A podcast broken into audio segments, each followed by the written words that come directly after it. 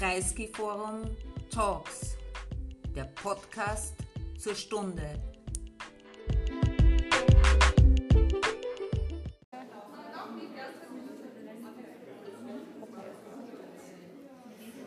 Okay. Hello. Good evening. I would say usually, uh, liebe Freundinnen und Freundinnen, Freunde des Kreisky Forums, uh, dear friends. In German, we would so the sort of the, the gender appropriate both forms, but um, in this case tonight, ladies and gentlemen, we can almost not say because mostly women came tonight, which is unusual for our auditorium. We have usually more of an equal female and male turnout. Listen, I'm very happy that so many of you came tonight, um, although the weather is nice and a lot of people I thought would maybe prefer to go to the Danube for a little swim, the first one of this season. And still, you all came. So, uh, thank you very much for coming tonight. Thank you, Gertraud, for hosting us here at Kreisky Forum. And a very special thank you to you, Kathleen. Thank you for coming all the way from uh, England to Austria. And welcome to Kreisky Forum. Thank you. Thank you.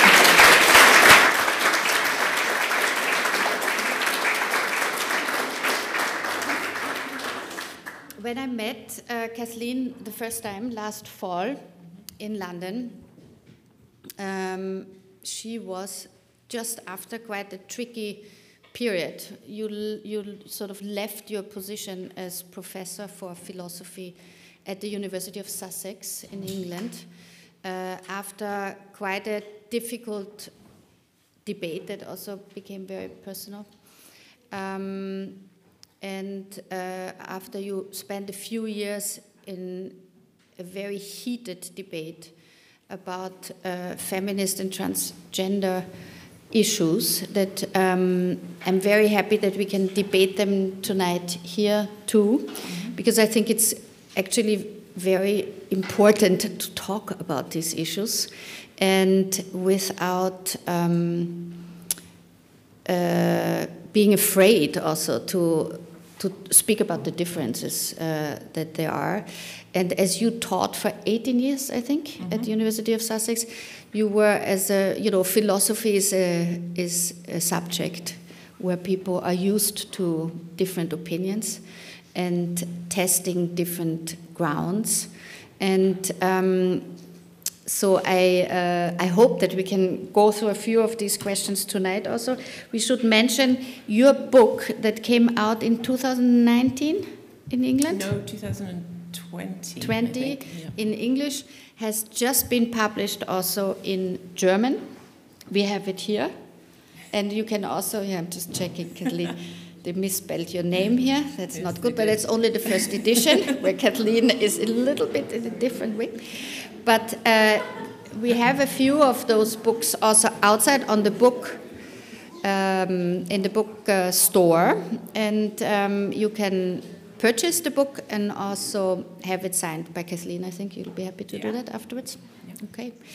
And this book is sort of the foundation of uh, the whole debate that also got got you into. So shall I say it's like hot water, we would mm -hmm. say in German, in this whole uh, ideological um, uh, heated space that uh, transgender and feminist issues at the moment uh, have to get through, I would think. You know, I'm always uh, somewhat troubled by the fact that uh, a part of a political debate that I consider to be progressive is now tearing each other apart. You know, I would always wish that feminists and transgender people can um, find a common ground to stand on. And if that doesn't happen, then we should find out why and how.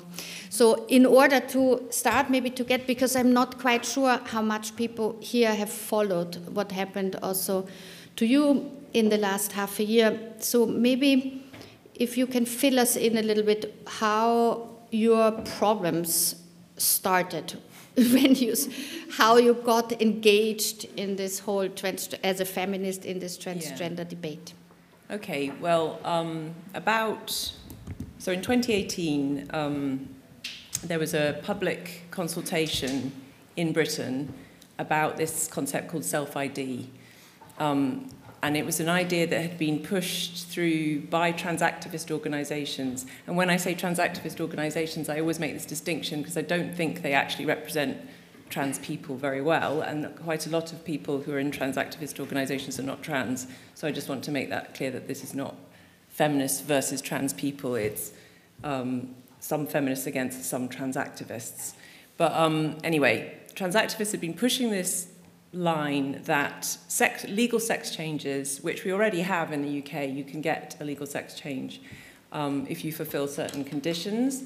And the idea was we should drop the conditions and anyone should be able to legally change their sex basically by filling in a form.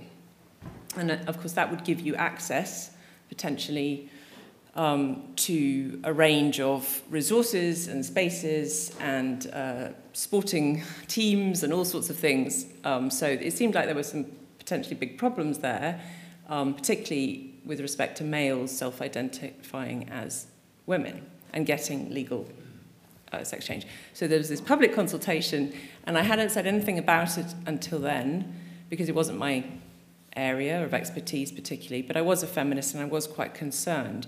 And what I noticed was that nobody in British universities pretty much was um, saying anything critical about this idea at all.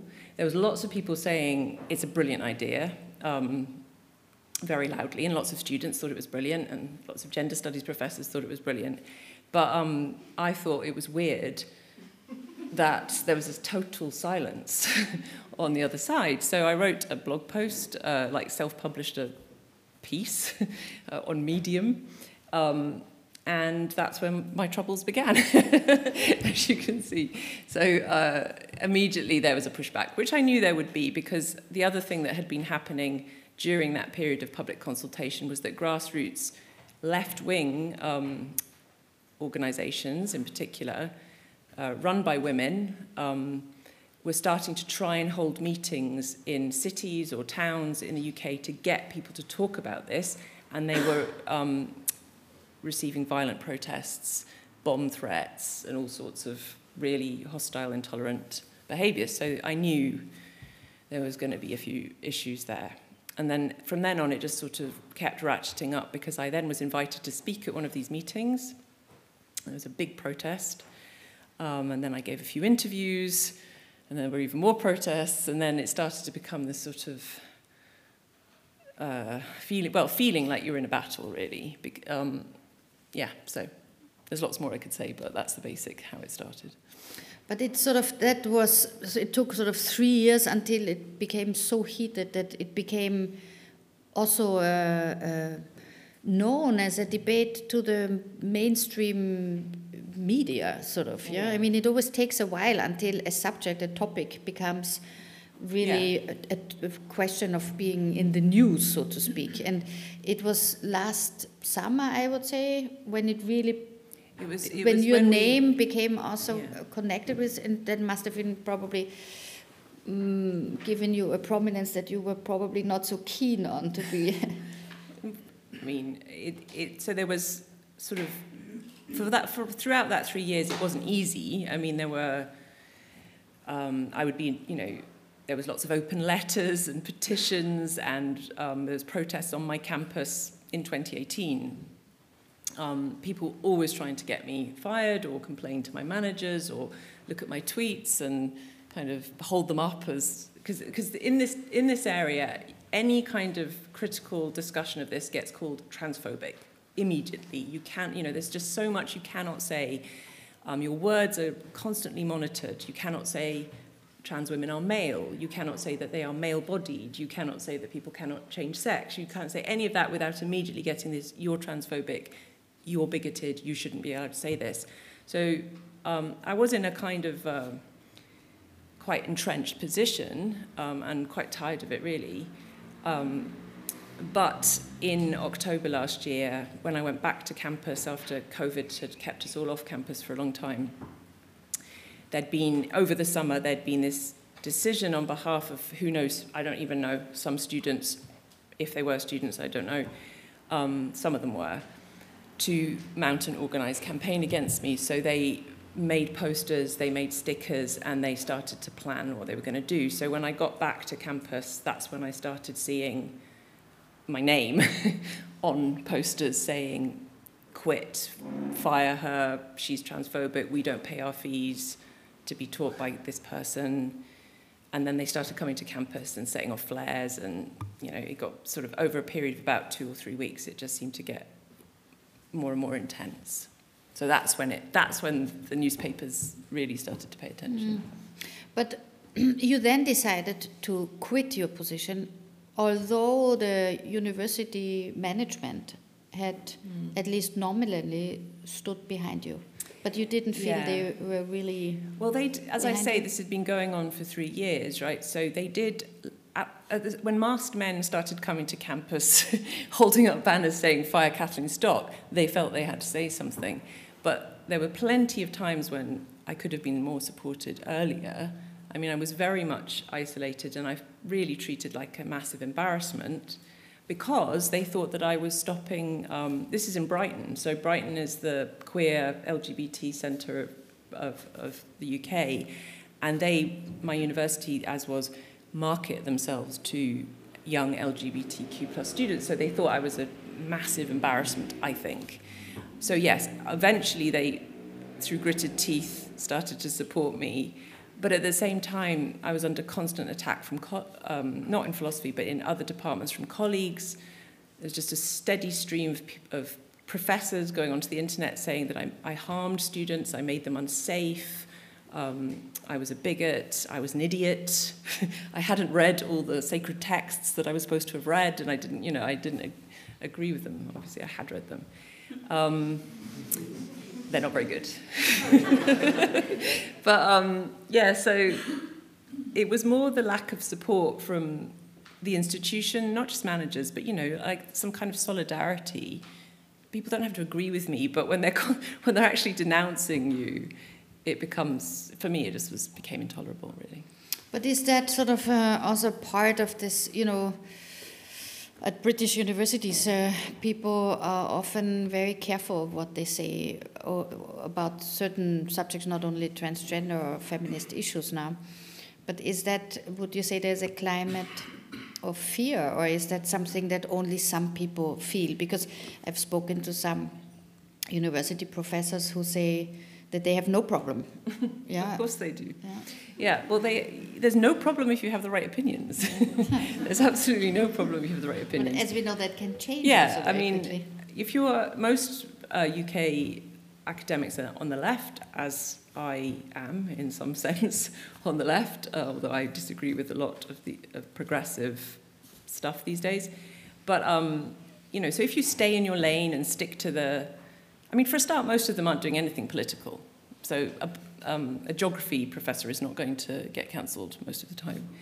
But if you go move into political territory and start deviating, so for instance, if, if you're pro Brexit, um, people found it really difficult within academia to um, articulate a case for Brexit because vice chancellors would be saying, you know, this is a terrible decision and we've made a terrible mistake. So their, their managers would be saying this is, um, this is a bad decision. And obviously it, it does somewhat constrain you if your managers are telling you that your views are really unacceptable. And in this case, um, and maybe this is a kind of object lesson of how not to do things for everyone else, but um, our institutions nationally have been um, infiltrated really by this organization called Stonewall, who's got this enormously powerful uh, reputation based on its work in gay rights. And they have um, this whole scheme where you can, they work through HR departments to make institutions what they call diversity champions. So you get, and you enter into this kind of elaborate prize system where you can get up the index. They have an index of um, LGBT friendly employers, and it's a real big game to get right up the index. Everyone's very proud of it.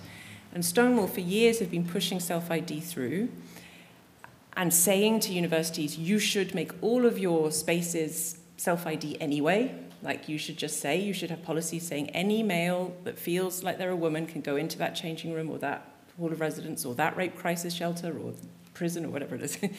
um, so institutions were captured. They just didn't have, they believed it. They, they, thought, they thought about it in very one dimensional ways. And when it came to women speaking up, they just automatically thought these people must be bigoted. There's no other reason why they would be saying this, because they just hadn't thought it through. And they had all these policies saying you mustn't, basically, you mustn't discuss this, because if you discuss this freely, you're going to harm trans people. Well, I mean, to, to put it a little bit into context, because Stonewall, I don't think in Austria there's an equivalent of that um, type of lobby group that became quite influential. You know, they, they worked also with the BBC mm-hmm. and the universities, different institutions. And in principle, when it is, it is a very, you know, they really wanted to help uh, uh, LGBTQ uh, members, people, to be re- better represented and less discriminated against in, in those institutions. So the BBC uh, 40 years ago uh, started to hire more women and then when there were more women and then you know the, things changed the society changed. So then it became more important uh, uh, than have only white men on as directors to have also people of color. And then you know the people who are maybe not uh, men or women, but maybe intersex or or trans or whatever else, yeah, or non-binary well, or whatever. I mean, so in yeah. principle, the idea wasn't bad the idea to have wasn't bad, of course, um, but we already had um, from 2010 onwards in Britain, we have a very good law. Well, actually, there's some problems with it, but in principle, it's a good law called the Equality Act, which protects sex, as in biological sex uh, male or female, and also protects uh, gender reassignment. So we have existing laws to protect trans people from discrimination, from especially at work. You can't fire someone because they're trans. You're not. You can't um, harass someone because they're trans, and it's built into UK law already. So. Um, it's not as if they were saying, look, there's no laws protecting trans people, we have to find some.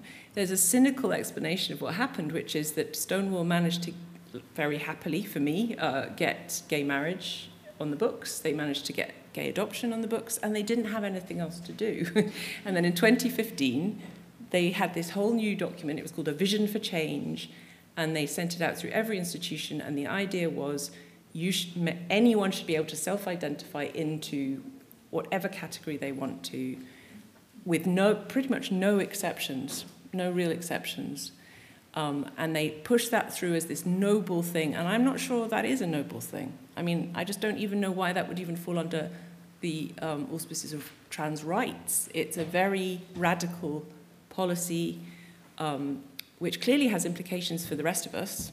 You know, so that's that's a slightly more cynical take on yeah their but i mean to put it very simple so what is wrong with self id Okay, well. Sorry, but I mean, you know, to, just to so go to the self ID as an umbrella concept these days includes not just legal sex change, but also any kind of policy which previously would have said this, this is for women only. Self ID as a kind of umbrella policy would say it's not for women understood as sex, female, it's for women understood as anyone who feels like a female. So that's obviously a big um, leap away from even the stereotypical idea of a transsexual because it does not require surgery, it does not require hormones, it doesn't even require dressing, putting a dress on, or anything. It just requires having a feeling, which you state sincerely or not. and nobody can tell you that you're wrong because it's your feeling. No, I can't look inside anyone's head, nobody can, and say, no, you don't have the right feeling. So, really, it just allows any male of any under any circumstances to enter these women's spaces and resources. Now, that has seemed to many, including me, to severely underplay the potential for the ways in which this can go wrong, given what we know of the male sex and its relation to the female sex. um, and so I think at the very least we need to discuss if that's the policy, you know, how do we protect women who are getting undressed or sleeping or otherwise vulnerable to sexual assault, how do we protect those women or how do we protect children? Or, um, and then there's a sports issue which is blowing up at the moment. You know, how do we ensure fairness when bodies that have been through testosterone at puberty um, and have a massive advantage that really can't be taken away even if you do take estrogen, how do we sort that out? Um, so there's a huge range of questions, and I would say it's a terrible policy because it doesn't take into account the multiple sufferings, the ways in which women may suffer as a result of this policy, basically. We still need a solution, though, for people who are non binary, people who are transgender, and who maybe haven't, uh, I don't know, com- completely finished their, their sex change and they still need to go to the bathroom somewhere. So either well, this or that. So okay. the, uh, you know, the easiest solution, which I always, which is also spreading, that bathrooms become self ID, and you have one for men, one for women, and a third one for everyone who yeah. doesn't want to identify as one of those. But that, of course, is not always possible. But isn't there a lot of this really sort of practical solutions can be found and it, we don't have to fight for this for the next 200 years? Well, I, um, I agree that we need to find practical solutions that take into account the interests of everybody. I would slightly push back on the fact, I'm sorry, I mean, this is where we may disagree, that non binary people need special bathrooms. Um, I don't really understand that because I, partly because I just think, you know, being non binary so the original context, let's just go back to why it was originally important to, have, to, to let transsexual women into women's bathrooms. The argument was they will face violence in male bathrooms. That was the, supposed to be the big hook. You know, they can't go into the male bathrooms because, so they, they must go into the women's. You That's a valid argument, isn't it? Well, maybe, but then I'm just pointing out that does not apply to non-binary people. Nobody knows you can't tell from looking at someone if they're non-binary. There's no da- extra danger in going in a bathroom. You know, it's just not the whole conversation has shifted to these inner states as opposed to these outer facts. That argument, I think, is valid, the one about um, valid. I mean, it's, it's a reasonable concern, but it has to be balanced against the equally reasonable concern that it's not women's responsibility necessarily to sort that one out, given that they're not the ones aggressing the trans women in, in the original bathroom. So third spaces seem to me a very good um, compromise in that case. And you know, these organizations that I'm talking about, like Stonewall, for instance, they are very well resourced. They get millions of pounds, partly from the government. Um, they could have put all their energy into that campaign, but they didn't. And so that's the question why didn't they? And I think it's partly because they treat gender identity as this kind of fundamental, integral part of who you are that just has to be somehow recognized by everybody, or else it's a, an affront to your human rights. And that I do not agree with at all. But it's the question is, of course, that uh, if uh, someone feels like a woman, and I say feel on purpose now, because you know, uh, let's say there's no, there's not there, there wasn't a sex operation, there was not a kind of you know hormonal treatment, but somebody feels like a woman and likes to go out to the female bathroom. I mean, I personally would say like, okay, I think. I, I wouldn't kick people out of this bathroom and say like you have to go somewhere else because uh, you have, you you are not biologically a woman. I mean I find it a little bit narrow-minded, but is that because I'm a privileged white woman who hasn't been sexually harassed by men? Well, I do think it is. I wouldn't want to say that, but um, I do think it's telling that this this demand is coming from bourgeois people, and it's impacting socioeconomically vulnerable people the most. So actually, where it's clearly, uh, to me, the one of the most obvious injustices is in the prison system, um, where males who haven't had surgery or hormones, and in some cases not even a legal sex change, are self-identifying into women's prisons, and that's and some of them are sex offenders against women, and they are placed in women's prisons. Now that so yeah, those are the women who are suffering as a result of these policies, and you know, as far as bathrooms go, I think it depends on the bathroom. Sometimes in Britain, the bathrooms are really quite flimsy. You, you know, you haven't got a separate closed cubicle.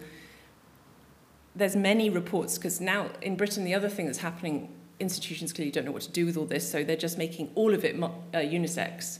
So you can go in uh, with your daughter or your son and there'll be a man just pissing in a urinal, you know, and it's a surprise, it's a shock, it's not what we expected, and I don't necessarily see why we're doing it. So, yes, it's not the main problem here, but it's indicative of the lack of care for women who don't want this, and men who don't want it, to be honest, either. I think quite a lot of men want their own bathrooms as well. Yeah.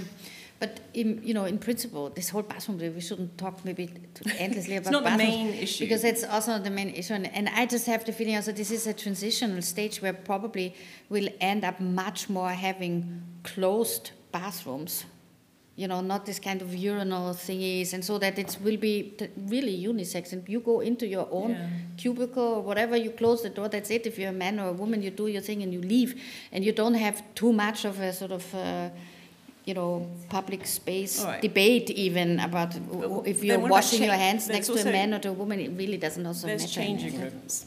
There's halls of residence. There's uh, domestic violence refuges. There's rape crisis shelters. There's a whole yeah. range of spaces yes. which are pro- more important yeah. than bathrooms, um, which m- most of us well, many of us may not use. We use all of us use bathrooms all the time, and that's why it ends up talking about that. But there's a range of spaces where it's going to be impossible to satisfy the demand that males can just enter there because they feel like it. Yeah, I think. And that is a is a real also valid problem if you look at prisons, for example, because people who um,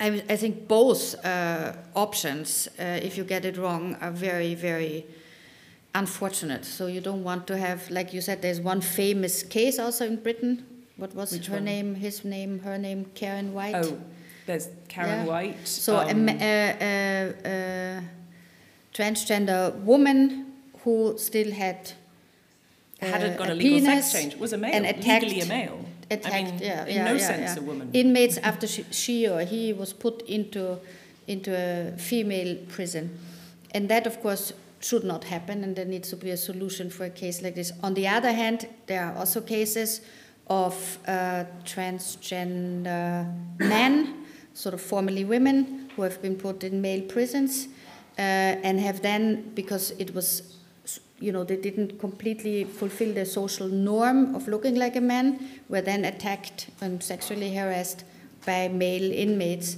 So that, of course, should also not happen. I mean, we have to somehow find a way to protect yeah. uh, prisoners who, you know, if they are, uh, you know, uh, going into female prisons, because they want to attack uh, female inmates because they're they're perverts, then that is a problem that has to be dealt with the law. In principle, we need a solution for well, the fact that we have people got one in the UK, or at least it's an attempt attempt at one, which is that there is now a um, dedicated prison wing um, for trans exactly. women. So that's a sort of third space yeah. option again. Um, and I again, I don't see why why men, I don't see why men are still being put in women's prisons when there is that option available. I don't see it. And that's going on in the UK, but it's also happening in Ireland, it's happening in Canada, it's happening in California, it's happening in Australia. Um, so it's not just in UK. This, so it really speaks to the heart of this idea of self ID. It seems to mystify people. They become sort of um, optimists about human nature all of a sudden. You know, like, why would any male want to go to all the trouble of saying they're a woman in order to get into a woman's prison? Well, lots of reasons. For a start, women's prisons are much nicer places than men's prisons.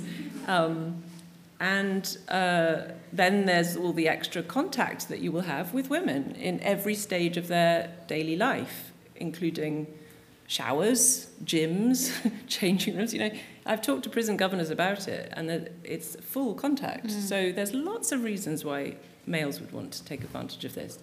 Well, it's also difficult enough to be in prison, um, and but all these things are things where we can, in my view, can find. Uh, practical solutions again. Mm-hmm. But we have to also recognize that the society is changing. I mean, it's not by denying the fact that people are, um, the numbers are now really growing and growing fast of people who do not uh, identify with the sex that they have been assigned with at birth. As I think that's the phrase at the moment. You know. It's not one I would use, but yeah. Okay, so which one would you I would use? say they Born don't with identify with the sex they sex. have. Okay, but I mean, some people are born as a girl, and they and they are also written with, uh, but they don't feel like Yeah, a woman. So we that. have to recognize that that's a thing. Well, we have to t- we have to be very sensitive about it, right? So of course I recognise that because another um, big focus of my concern is the number of females and particularly adolescent girls who are identifying out of their sex. I mean, they are, they're not changing sex, but they don't want to be girls anymore or women. Um, they want to be non-binary or or male. Um, so we need to ask why. But it would be very stupid of us to take that as a kind of um, brute datum, like, oh, it's happening, oh, well, we better like accommodate it. We need to find out why it's happening. And quite often there's a kind of feedback loop. The more that we talk about it, the more girls hear about it, the more they start thinking it's an option. And there's a long history, as I'm sure everyone knows, of girls, adolescent girls, uh, finding new ways to express distress culturally. So when I used to teach at Sussex like 10 years ago, quite a lot of the girls would have cuts all over their arms. I don't see I didn't see that so much recently, but I would see breast binding, I would see the desire to get rid of your breasts or have mastectomies.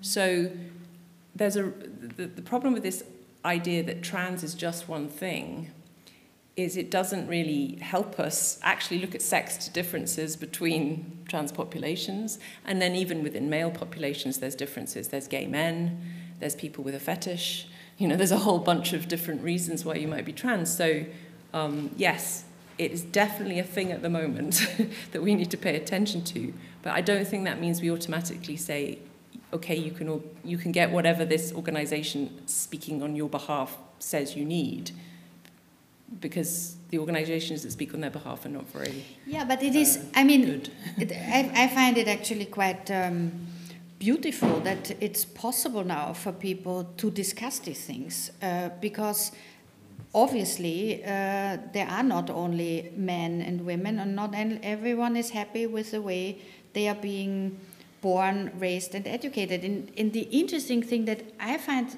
it, you know, it really affects so many of us. The debate we are all discussing it, even if you know, I, for example, I'm quite happy with the.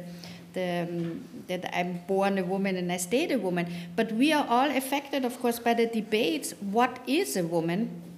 and what is a man and how this uh, over feminist theory evolved also so you discuss this broadly in, in your book and it's it's very very interesting I, I read it now again in the german uh, edition how you know we were m- my generation you know so intrigued by Simone de Beauvoir. And it was also, this was revolutionary to break up uh, the idea that as a woman you had to behave, you know, this is a biological thing, but it came with a set of society um, requests to you how to behave. And what she did for us was to say there's a social construct.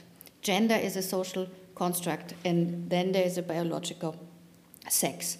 And this is sort of how she sort of taught us to say, like, you don't have to, lo- to live like what your grandmother and your mother still told you what a woman uh, had to do and was supposed to do in the kitchen or in the things and the this and the that. And that was great. So, but now we are have evolved of this. So it's not. It's it has We've regressed. well, you say we have regressed, but in a way, it's also quite interesting to discuss to to uh, not be fixed on the fact that the biological sex has to restrain you. Okay. Because it doesn't no, no, have no, no, no. I have a million objections to that. Good.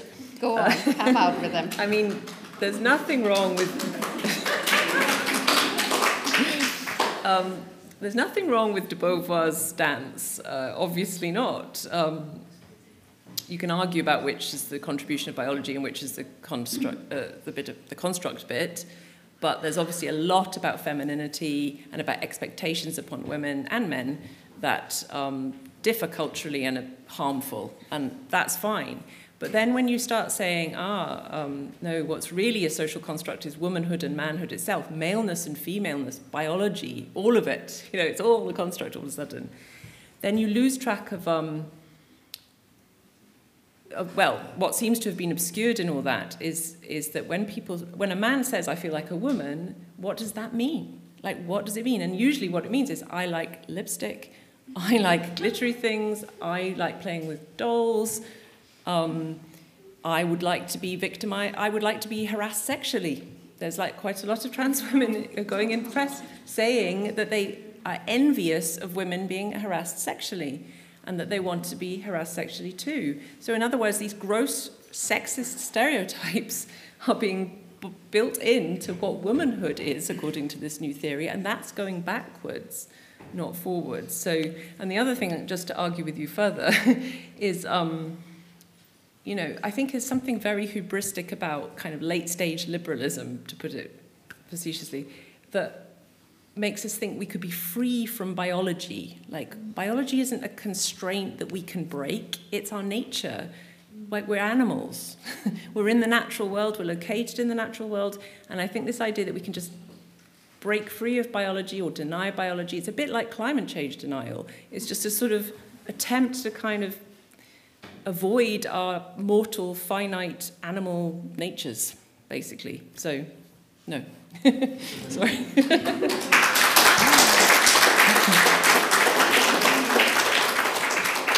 Sorry. no, no, no. This is that's why you're here. This is good. This is good. That's what we want. What I feel in this debate, uh, what um, is important to me is you you will have biological facts, of course, yeah. Mm-hmm. But you, I again, I don't think you have to be necessarily as restrained by them as we were, because there's a lot of things that happened also with um, getting children, for example. Yeah, so it's the, the, the, the, old ways where you had needed a man and a woman and they had to sleep together in order to have children. That doesn't necessarily have to be the case anymore. So that changes our mm-hmm. view of um, of what a woman or a man is, what they are, what, they, what their functions are. And it is a big societal change that comes with it. That's one thing. But deeper than this is, of course, the question how, uh, how many people, in fact, really are not identifying as a man or a woman or the other way around or something we in don't between. know. I mean, in Britain, we don't really know, which is another aspect which is quite infuriating because these huge arguments are happening with a very with a lack of data.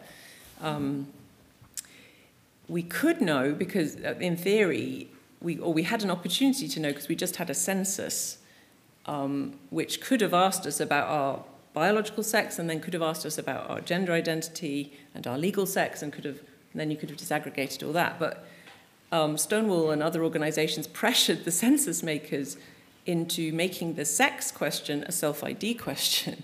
So um, then, they, then they were challenged in the court and they wrote back to saying, well, it can be legal sex, but still that won't get exactly the data we're looking for. So this is the problem. Another problem with self ID is that it's gone into information gathering.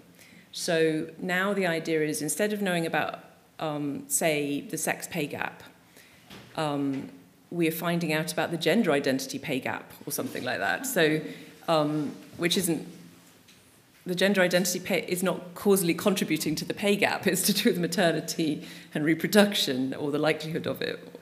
So um, we're losing all this data about women, and particularly at the level of younger women, because more of them are saying, I'm non binary, I'm not a woman, da da da. So um, that's a bit of a tragedy, I think, for them. Um, and also just kind of underlines how ridiculous this whole dispute is because we don't even know how many people we're arguing about. Although yeah. we do know that women are half the population. Yes, and it, I mean, it is really also uh, will be very interesting. Um, I hope we can discuss it in 20 years, and then when we can see no. if that sort of has led.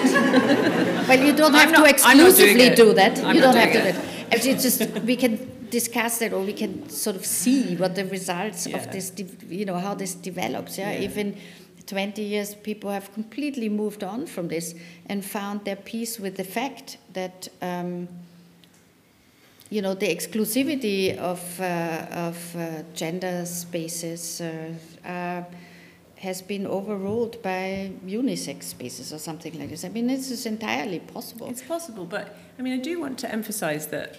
Um, another bit of data that seems to be overlooked. So, as I said, the, the, whole impetus for the spaces argument, originally anyway, was trans women are unsafe, right? And that is something you will hear in arguments about this constantly, not just in the UK, but in America in particular. You know, trans women are the most vulnerable population there is, it, you will hear. But if you look at data that we have about murder rates, you know, it's, it's nobody wants to see high ones. I do not want to see high ones, but um, they're low. And in Europe, they're very low. Okay? And if you look at hate crime data, convictions for hate crimes against uh, gender identity in the UK are much lower, although, of course, we don't know the population, so it's a bit difficult, um, but much lower than racist hate crimes. So, in fact, this whole idea that there's this terrifying threat that we have to mitigate by restructuring our whole social order is not established as far as I'm concerned. Well, in that argument, um, I always feel there's a little bit this,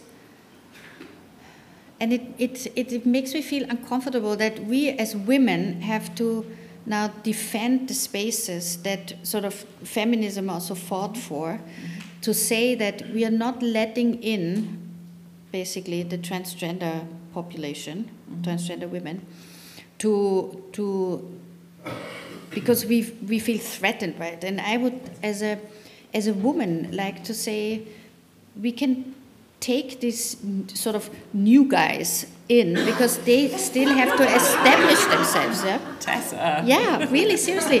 I think it's important to to be open. Well, in that sense that. to say like you know they don't have a space yet in society. People look at them and say like. Uh, no. You are you're not this, you're not that. You look funny. You are nothing. It's not about looking as much funny. as people. Well, people said that funny. about about, about, gay people uh, 50 years ago. People had to, you know, were okay. awkward about it, and now we we crossed that um, in society more or less in ours at least, which is a good thing. And I just feel we should have the openness to say like some people don't fit in the social norms that that have been established now or that we fought for, and we should still sort of give them the chance to find their place. Okay, well, the, I mean, are we so threatened yes, as women? Right. Sorry.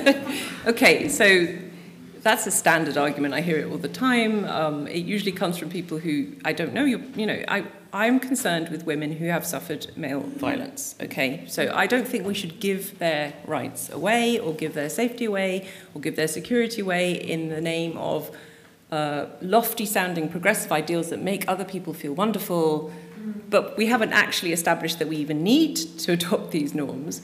Um, I'm afraid it just betrays a kind of, well, not betrays it, it, it, maybe it's a pleasingly optimistic view of human nature you have there. But my worry is not about trans women, my worry is about males. Male is the causal factor, and males are responsible for like 88% of sexual violence against females. And even if you look, I'm afraid to say, if you want me to spell it out, if you look at um, offending rates within the prison population, um, I think in America, 50% of trans women who are in federal um, uh, incarceration have a sex uh, offense against their name. And that is much higher, actually, than the male population on average. And in Britain, it's 58%. Um, so there are plenty of red flags here to say that we should not just open our hearts. It's not, it's not about being nice. It's certainly not about where they look. In my case, it's absolutely not any kind of uncomfortableness with a man in a dress. Uh, I'm not. I'm happy. You know, I'm delighted to see men in dresses. But um, it's about safety and privacy and defending the hard-won um, spaces that you're right, feminists fought for in the 70s.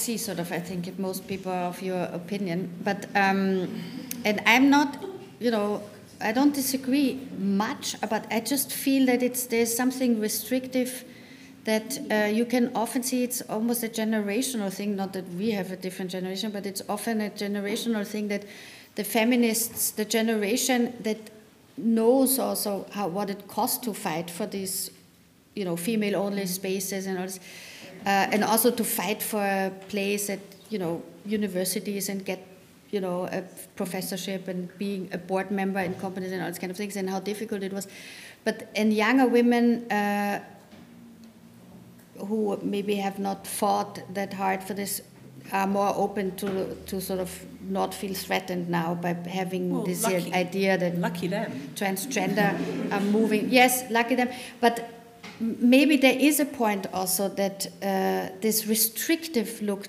at um, these achievements because maybe it is not necessary anymore to defend these female spaces anymore because we are here.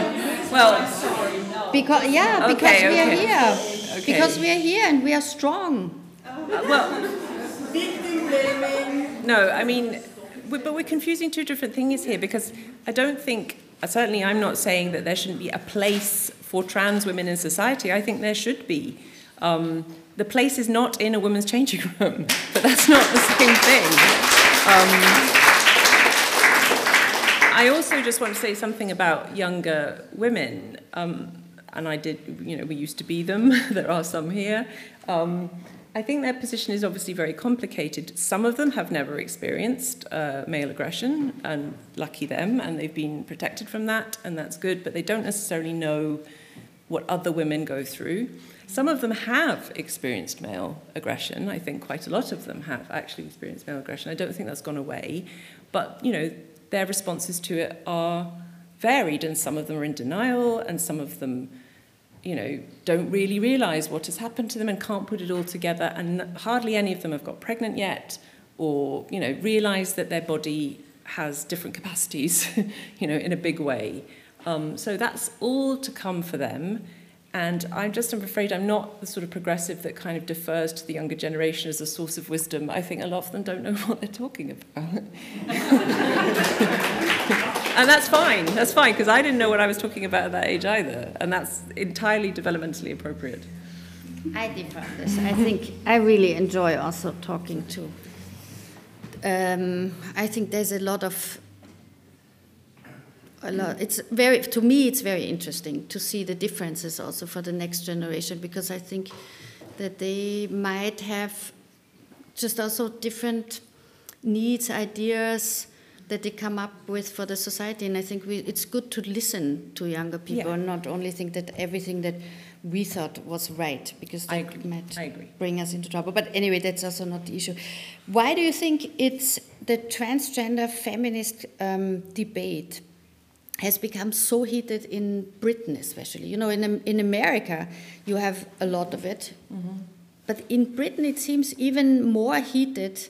And I've never really understood why this is. I mean, in, in Central Europe, there's also a debate about it, but there's relatively little sort yeah. of, you know, the friction here seems to be, maybe it will come, but it seems still not as strong like what you went through now in yeah. Britain. I think, act, I mean, it's a complicated situation, and I'm not sure I fully understand it, but some suggestions. One of them is the influence of um, Stonewall. I keep mentioning it, but you can't underestimate how how many institutions at a national level and a local level, government organisations, the Labour Party, the Tory Party, BBC, The Guardian, Daily Telegraph, all the media organisations, all the universities, quite a lot of schools were all in a sense, we were pushed up against it because it was everywhere. So it kind of, it, you can't really ignore it when you're being forced into training sessions or asked what your pronouns are or constantly being reminded that this is on the agenda. So there's that. Um, there's also, I suppose, a it's easier to organize it. I don't understand the difference between us and, and, Europe, for instance, but certainly in comparison to America, it's easier to, for feminists to organize. Like, we don't have to travel huge distances. Um, there is a, there is a strong left wing socialist movement with a tradition of organizing, and I'm not sure that's true in, in the Democrats mm. either. In fact, the Democrats are pushing self ID. So, so I can see the different, some differences between America and the UK. Um, I mean, a lot of, when I come to I can see the audience here knows what I'm talking about, but I was in Italy two weeks ago and I was trying to explain all this stuff to some Italians and they were looking at me like I was crazy, you know. And I think it is, you do come up against that, like people just cannot believe that this is happening. And for crazy in the sense of yeah, you like, were telling them, not that you are crazy. Well, I think they, I don't know. I mean, I'm saying, you know, there are males in women's prisons called Karen who, you know, are raping women, female prisoners. That sounds like demented. So, um, so I always feel like we're stuck a bit between the people that think we should not talk about it at all and that we're completely heretical and evil, and the people who think we're mad. Mm. and I feel like in Europe there's still that sort of no, this can't be happening. This is not real. You know, whereas in Britain we know it's real. Yeah. So.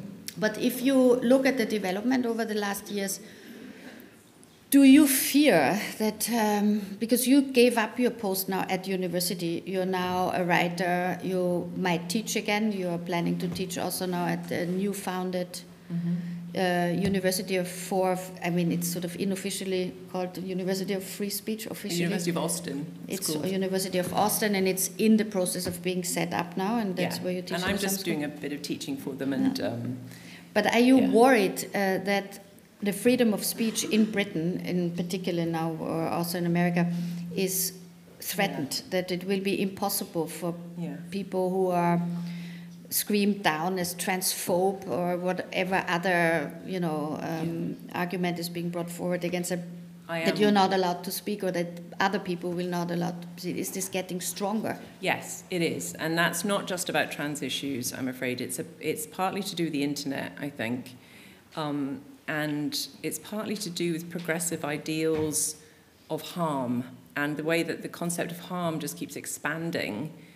Trauma harm distress you know it used to be that those words were reserved for very extreme situations quantifiable situations and now trauma can be lots of different things. So PTSD post traumatic stress disorder you know, more and more and more young people think they have it and are diagnosed as having it, you know, so it sort of seems to be expanding, for instance. So in that context, wherever a government tries to limit harm, it will end up cracking down on speech. And you can see that in a new bill that's coming to Parliament at the moment in Britain called the Online Safety Bill, which has quite a lot of good stuff in it about pornography and protecting children, but also has all this stuff about protecting adults from speech they don't like on the internet, basically.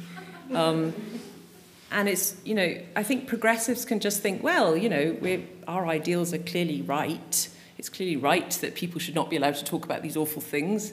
But um, the trans, situa- trans activist situation shows how that can go wrong, because progressives, in my view, have got completely the wrong idea, and now they're imposing that on others. So, yeah.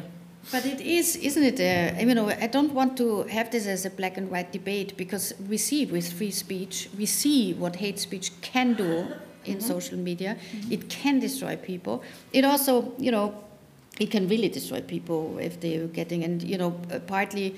Uh, you also got sort of hit by you well, know, I did, and that's a, how I know. a mob ganging, ganging. Yeah, I mean, it'd be very handy for me to say, yes, there should be a law that stops yeah, that. but the question is what law? I think the question is not if we should have a law or not a law, but which type of legal framework we need for, you know, Twitter to be managed or not. I to agree. give it all to let it all go free, I think will not uh, really work because these media organizations have become extremely powerful, and we have to see yeah. how vulnerable people in that space, and all of us are also protected uh, by. I, I, I, agree with you. I mean, I'm not a free speech absolutist. I, I think there's sort of theoretical issues like which law should be applied, and then there's practical issues about managing the internet and Twitter with millions of users. Um, I mean, at the moment, as far as I understand it, there's some poor, there's a factory somewhere of moderators just making almost arbitrary decisions. You know, loads and loads and loads and loads of feminists get banned for saying men can't be women You know, you can get banned on Twitter for saying men can't be women. So um, it's going to be a very blunt instrument, instrument in practice um, once you start saying, no, certain things cannot be said, because it will depend on the interpretations of moderators. And it's, and it's the internet where intention is always lacking, context is always lacking, people retweet things, they don't even know what they mean. You know, it's just real minefield. And I, I'm very skeptical that it will be the, the gains you might get from having a law that tries to manage all that will be, um, I think they'll be undercut by all the losses in terms of what people can say. So, I, anyways, it's a mess. It's a mess and it's a long debate. At that point, I would like to uh, say goodbye to our uh, viewers on the internet because this talk will be viewable. We had a lot of people signing up also for the talk, thinking it was online, okay. and um, and it's actually in person. But it will be put on our YouTube channel. And in that sense, I would like to say goodbye and thank you very much for listening to our talk tonight. Thank you.